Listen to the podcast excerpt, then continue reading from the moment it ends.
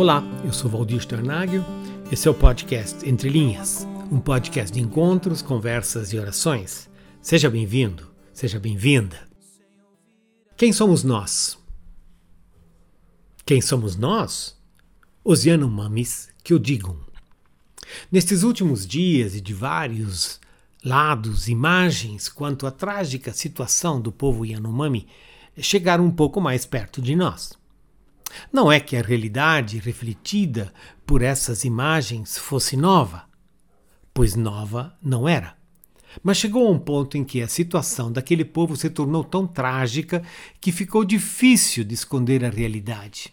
Afinal, quando a crise da desnutrição aguda e crônica, da saúde de muitos sendo abalada, absolutamente fragilizada, e a situação de abandono de um povo se torna tão profunda, aguda e coletiva, nós que vivemos em outros lugares deste nosso país, até prestamos alguma atenção a estas imagens, nos sensibilizamos e nos mobilizamos um pouco, como está acontecendo neste momento também com várias de nossas instituições cristãs, estabelecendo processos de atuação, geralmente pontual e emergencial.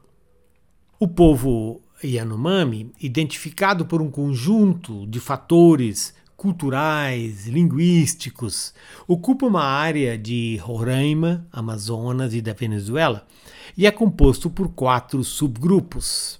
Aliás, eles têm atualmente a sua área delimitada pelo que é identificado como terras indígenas Yanomamis e se constitui num dos povos indígenas que ainda sobrevivem a este processo de eliminação de povos originários que tem tido lugar no decorrer de vários séculos dessa nossa história.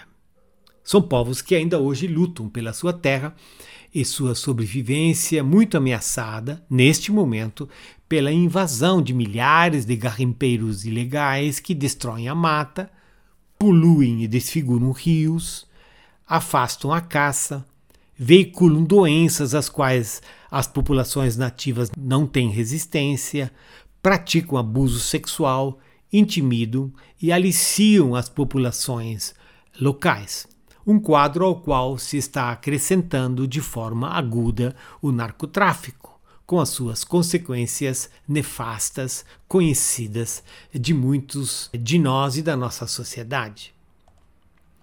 A chegada novamente desse quadro de miséria, abandono e necessidade, como tem acontecido nessas últimas semanas, eh, certamente não deve ser objeto de uma polarização política, como temos nos acostumado a fazer em tempos tão recentes, para assim até lavar as nossas mãos. E resguardados e escondidos em nossos respectivos grupos ou tribos, como se tem dito, para assim seguirmos dormindo numa enganosa paz, fazendo de conta que essa situação não é conosco, ela não está acontecendo porque está longe de nós ou que outros são os responsáveis. Como diz a colunista Carla Jimenez, não cabe aqui a polarização rasa do assunto. Temos uma grave crise de identidade a encarar e não podemos fugir.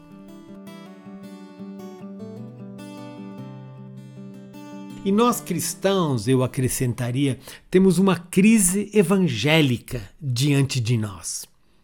Uma crise que precisa nos levar a perguntar pelo tipo de igreja que nós temos sido, que nós somos. Que tipo de missão, de evangelização nós temos praticado, na qual nós nos engajamos? E, mais amplamente, que tipo de país nós queremos ser e que nós estamos construindo.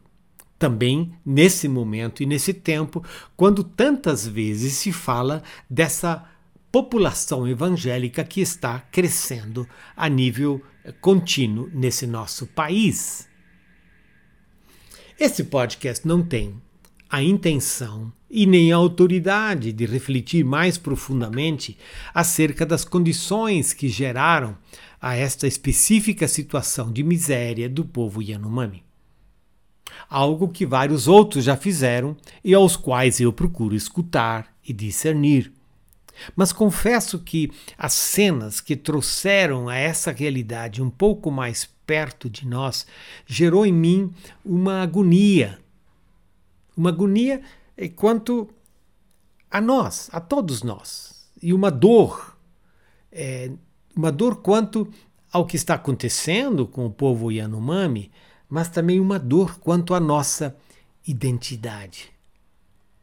De fato, eu gostaria, quem sabe, não, não falo um pouco sobre algumas das facetas dessa agonia e dessa dor. Porque eu tenho me perguntado, e às vezes tenho ido dormir com essa pergunta: que país é este? Que Brasil somos nós? E então a minha mente se voltou para a prática colonizadora que se instalou nesse país com tanta violência e com esta prática exterminadora de tantos povos originários, o que não pode ser qualificado senão como um genocídio. Me voltei também para essa nossa história com a sua longa prática da escravidão, que até hoje gera uma discriminação racial em muitos setores de nossa sociedade. Práticas essas que têm se estendido para vários outros setores e aspectos da nossa sociedade. Que país é esse? Que nasce e se sustenta por uma avarenta e violenta prática exploradora. Queremos ouro e mais ouro. Queremos todos os minerais possíveis, onde quer que estejam. Queremos terra e muita terra. Queremos a madeira nativa e a melhor possível. Queremos, queremos e queremos, ainda que para isso tenhamos que passar por cima do outro, discriminar o outro, diminuir o outro ou matar o outro, ou ainda deixá-lo morrer, como tem acontecido com as crianças Yanomamis morrendo. Somos uma sociedade violenta, exploradora, racista, injusta e discriminadora. E disso não podemos fugir. É preciso nominá-lo. Aliás, disso não devemos fugir. É preciso confessá-lo. Porque somente a confissão, de alguma forma, traz novos caminhos. A confissão do arrependimento, do reconhecimento das dores e das agonias provocadas, para então orarmos para ver nascer em nós uma nova prática, um novo olhar, um novo jeito.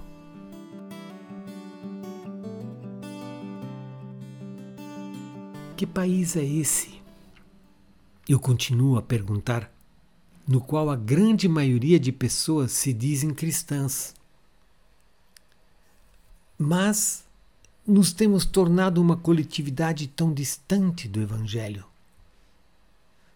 Tão distante como Jesus encontrou no seu tempo, na comunidade de muitos dos fariseus e sacerdotes que estavam ocupados com as suas práticas cultuais, distantes da difícil realidade do povo e que olhavam só para si, pensavam só em si e estavam distantes não apenas do povo, do pobre, do pequeno, mas de Deus.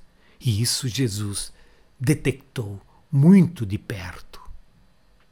Olhando para o nosso país, num primeiro momento, os colonizadores chegaram. E eles chegaram com a espada e a cruz, deixando claro que vinham em nome de Deus e vinham para conquistar e aqui se instalar sempre prontos a matar para isto realizar. Poderosa era a espada, e a cruz vinha não apenas depois dela, mas estava em muitos e muitos casos a serviço dela. Esse nosso pecado histórico já foi muito analisado e comentado na consciência de que esta prática eh, não refletiu, não reflete nem o convite e nem a demanda do Evangelho. E muitos de nós disseram que não queremos seguir este caminho, que não queremos o caminho da cruz junto com a espada, da espada junto com a cruz. No entanto, vejo que tem nascido entre nós um outro binômio e que, de uma forma quase que paradigmática, poderia-se dizer que se compõe da Bíblia e da arma. Um binômio recente, de fato, e muito presente em nossas comunidades evangélicas. Um binômio que acentua a identidade cristã, qualificada de evangélica, e se dispõe a espalhar a Bíblia, a levantar a Bíblia, a colocar a Bíblia em muitos de nossos espaços públicos, que se dispõe a dizer que quer ser uma comunidade da Bíblia, mas ao mesmo tempo defende que a população se arme, defende o direito, por assim dizer, do uso da arma, numa contradição que não está longe da antiga cruz e espada. A espada de ontem e a arma de hoje são uma linguagem de violência, de conquista e de discriminação que não sintonizam com o Evangelho de Jesus Cristo, que aponta para o amor, para o cuidado e para a graça. Um Evangelho de Jesus Cristo que aponta para o reino de Deus. Um reino de Deus que é marcado pela paz, pela justiça. Um reino de Deus que é marcado por essa mensagem e por essa vida de Jesus que se estende no abraço, no cuidado, no amor para com o outro que procura e quer a sua restauração e que assim constrói comunidades de um novo reino nesse nosso mundo das armas e das espadas.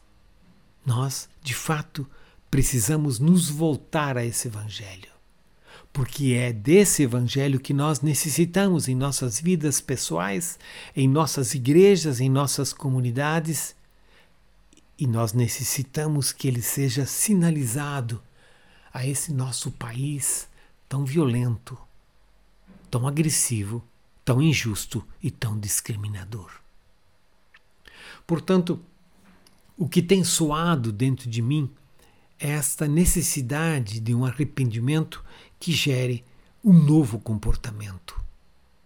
Um comportamento que reconheça essa nossa forma egoísta e autocentrada de viver, e na qual, como canta Caetano Veloso na sua canção Sampa, Narciso acha feio o que não é espelho.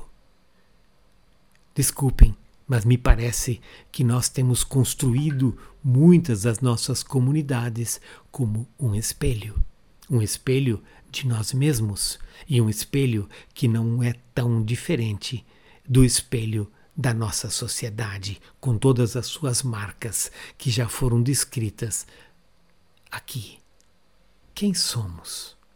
Eu tenho me perguntado, e a resposta que tenho escutado é Pergunte aos Yanomamis e eles me responderão quem nós somos. Não somos, afinal, aqueles e aquelas que nós pensamos ser, mas somos o que o outro vê em nós. Somos o que Deus vê em nós. O que, afinal, Deus está vendo em nós. I direita.